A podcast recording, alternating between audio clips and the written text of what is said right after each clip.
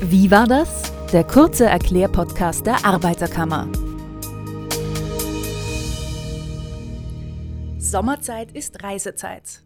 Und fahren oder fliegen Sie dieses Jahr auch in den Urlaub? Falls ja, wünsche ich Ihnen auf jeden Fall eine schöne und entspannte Auszeit. Nicht ganz so entspannt könnte es werden, wenn etwas schief läuft, wenn zum Beispiel der Urlaub von Ihnen kurzfristig abgesagt werden muss, wenn Ihr Gepäck während der Reise verloren geht oder Sie sich verletzen. Hilfe kann da eine Reiseversicherung bieten. Aber stimmt das auch wirklich? Deckt die alles ab? Dafür ist heute Magister Thomas Grünberger im Studio. Hallo, Hallo, Thomas. Hallo. Hallo, danke, dass du da bist. Gerne. Du bist Konsumentenschützer der AK Niederösterreich und berätst Mitglieder beispielsweise, wenn Stornogebühren verrechnet wurden, weil die Reise eben nicht angetreten werden konnte und so weiter. Und damit sich eben künftig nicht mehr so viele Leute bei dir deshalb melden müssen, äh, erklärst du uns heute einiges zum Thema Reiseversicherungen und wo es dabei darauf ankommt. Also Wann ist eine Reiseversicherung überhaupt sinnvoll? Also grundsätzlich würde ich einmal sagen, äh, grundsätzlich immer. Mhm. Ähm, in speziellen Fällen, äh, wenn ich beispielsweise keine zeitnahe kostenlose Stornomöglichkeit habe, wenn ich etwas gebucht habe, äh, wenn es vor Ort ähm, keinen Krankenversicherungsschutz gibt, zum Beispiel kein Krankenversicherungsabkommen in einem EU-Staat oder irgendwo außerhalb der EU gibt, wenn die Reise relativ teuer ist, ähm, zum Beispiel auch Kinder oder ältere Personen mitfahren, die natürlich öfter erkranken als andere. Äh, und auch je länger die Reise dauert. Also desto mehr kann natürlich auch passieren. Mhm.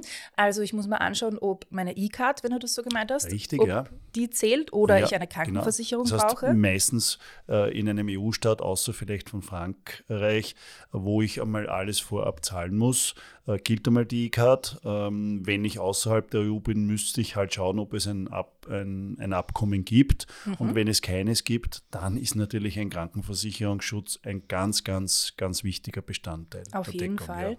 Und natürlich, wenn ich äh, schutzbedürftige Menschen mit Personen, Kinder, ältere Menschen oder auch je länger oder je teurer ja. die Reise ist, desto eher zahlt sich so eine Versicherung oder aus. Vielleicht auch, oder vielleicht auch, wenn ich sage, äh, ich habe vielleicht bestehende Krankheiten, ähm, mhm. die sind dann allenfalls versichert, wenn sie akut werden. Und wenn so etwas passieren könnte, dann würde ich auch daran denken, an Stornerschutz oder auf alle Fälle auch äh, Reiseabbruchschutz mit reinzunehmen weil du das gerade erwähnst. Es ja. gibt verschiedene Arten von Versicherungen. Ja. Bitte erzähl uns dazu etwas. Ja, es gibt äh, Bausteine in dieser Reiseversicherung. Äh, da ist auf der einen Seite die Reisekrankenversicherung, das heißt, das sind Behandlungskosten im Spital oder auch beim Arzt äh, oder allenfalls noch die Heimholung oder irgendein Krankentransport. Dann gibt es den Reisestornoschutz. Klar, wenn ich die Reise an der Reise nicht teilnehmen kann, dann sollte ich, um die Stornogebühr nicht bezahlen zu müssen, einen Stornoschutz haben. Das heißt, die Krankenversicherung ersetzt diese Stornogebühr. Äh, dann gibt es, gibt es eben die Reiseabbruchversicherung, die ich schon genannt habe, wenn man vor Ort irgendwas passiert, ein Unfall passiert oder man krank wird, dass man eben äh, den Rest äh, rückerstattet bekommt oder nach Hause fliegen kann. Es gibt die Reisehaftpflichtversicherung, mhm. wenn ich irgendwie jemanden auf der Reise äh, was kaputt mache, äh, so wie zu Hause halt die Privathaftpflichtversicherung in der, in der Haushaltsversicherung, äh, dann ersetzt diese Reisehaftpflichtversicherung den Schaden, der da entstanden ist oder allenfalls vielleicht auch die Personenschäden. Dann eine Reiseunfallversicherung, wo ich sage, okay, wenn auf dieser Reise was passiert, ähm, ein Unfall passiert, dann könnten irgendwelche Invaliditätsfolgen passieren, dann kann irgendeine Operation anstehen, was auch immer. Das ersetzt die Reiseunfallversicherung und natürlich wichtig vielleicht auch noch die Reisegepäckversicherung, wenn äh, das Reisegepäck Verlust geht, wenn das in irgendeiner Form äh, durch einen Einbruch oder durch ein, einen Raub äh, verloren geht, dann bekomme ich das ersetzt. Und zwei Dinge, die es auch noch gibt, zum Beispiel die Reiseassistenzleistung. Ähm, da habe ich die Möglichkeit, über eine telefonische Hotline meistens Informationen zu erfragen bei dieser Assistance. Äh, vielleicht auch, äh, wenn mir das Geld gestohlen wurde, vielleicht dort eine, mhm. eine Notüberweisung organisieren kann oder wenn es irgendwelche anderen Schwierigkeiten gibt, kann ich da nachfragen. Ja, und zuletzt den Reiserechtsschutz. Ähm, wenn ich sage, ich, ich, ich kaufe mir irgendwo äh, vielleicht irgendein irgendeine Reise mitbringsel und da habe ich Probleme mit diesem Vertrag, ja, äh, dann kann man allenfalls noch einen Reiserechtsschutz dazu nehmen im Vorab. Ja.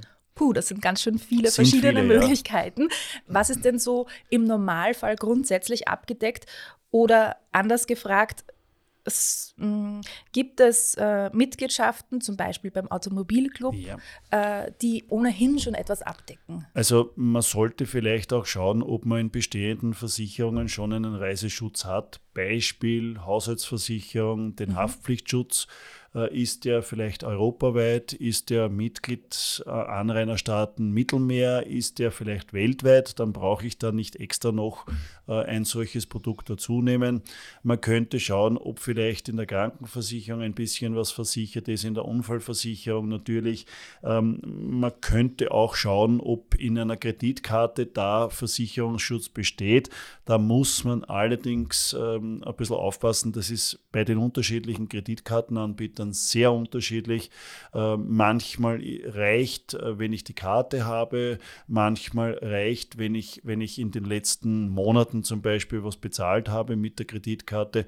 Ähm, und für einen Stornerschutz ist es sehr oft so, äh, dass man da die Reise mit dieser Kreditkarte bezahlt haben muss, damit man auch Stornerschutz genießt. Aber wie gesagt, bitte da nicht verallgemeinern, sondern das ist ganz, ganz unterschiedlich. Da sollte man wirklich ganz konkret im Vorab reinschauen und diese Bedingungen ändern sich auch laufend. Ja. Da muss man wirklich aufpassen. Also vorab ähm, wirklich studieren. Vor, ja, studieren. Äh, ja, es ist zwar schwierig, vielleicht Versicherungsbedingungen aber zu verstehen, aber aus. man könnte im Vorab fragen und sich zum Beispiel ein Leistungsblatt äh, auch nehm, hernehmen wo das vielleicht etwas übersichtlicher gestaltet mhm. ist. Ja, äh, man könnte auch bei einem, bei einem Bergsportverein äh, über die Bergrettung oder irgendwie über irgendeinen anderen Verein versichert sein oder, oder allenfalls, äh, sage ich, eine Mitgliedschaft in einem Autofahrerclub haben, wo man so auch sowas ja. auch mitversichert. Also es lohnt hat, sich ja. auf jeden Fall, sich das ja. alles anzusehen.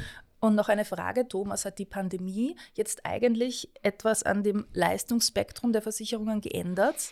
Naja, das, was ich äh, sehen würde, ist, äh, dass man so diesen generellen Pandemieausschluss, dass man sagt, aufgrund von Pandemie ähm, nicht mehr hat, sondern dass das wirklich präzisiert worden ist, dass ich sage, okay, wenn ich erkranke, war es ohne dies klar, dass ich eben Versicherungsschutz habe.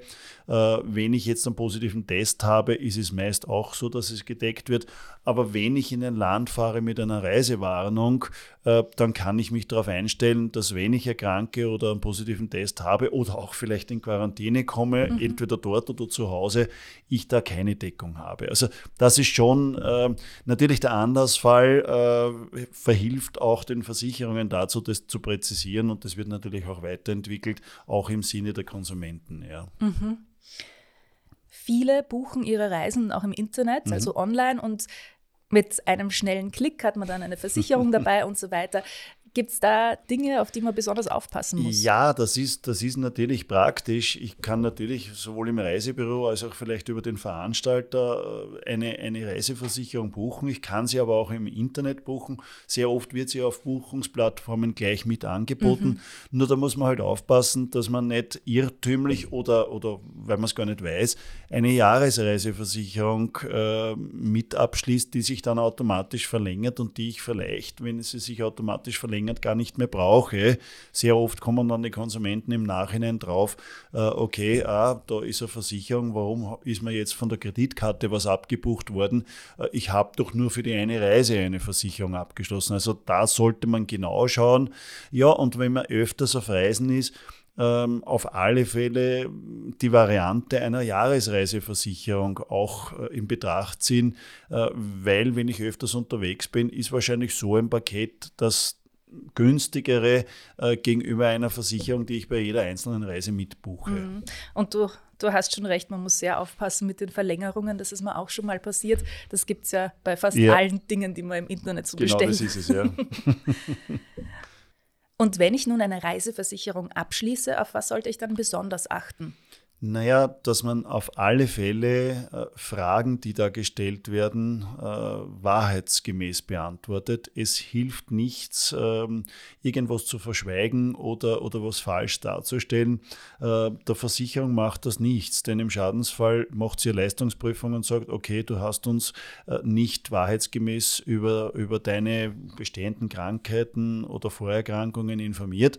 Wir zahlen diese Storno einfach nicht. Ähm, also da muss man wirklich aufpassen. Da schneidet man sich leider ins eigene Fleisch und nicht die Versicherung. Ja. ja. Und im Schadensfall dann, auf was muss ich dann aufpassen? Naja, im Schadensfall gibt es einige Aspekte zu beachten. Grundsätzlich ist einmal immer wichtig, soweit man die Möglichkeit hat, die Versicherung zu informieren, würde ich sie schleunigst informieren. Äh, das ist auf der einen Seite jetzt bei der Krankenversicherung natürlich auch wichtig, dass man allenfalls Deckung erhält, dass man jetzt sagt, okay, Spitalsaufenthalt oder ich habe irgendeine Behandlung, äh, deckt sie das auch. Äh, und auch im Storno-Fall ähm, nicht jetzt sagen, okay, meine Reise ist erst in drei, vier Monaten, äh, das schaffe ich schon, ich werde bis dorthin gesund. Äh, und dann habe ich viele Leute, die dann sagen, ja, okay, ich schaffe das aber dann doch nicht. Und der Arzt bestätigt dann das auch. Und eigentlich ähm, sagt die Versicherung dann, ja, eigentlich hast du schon drei Monate davor gewusst, du hast eine Krankheit.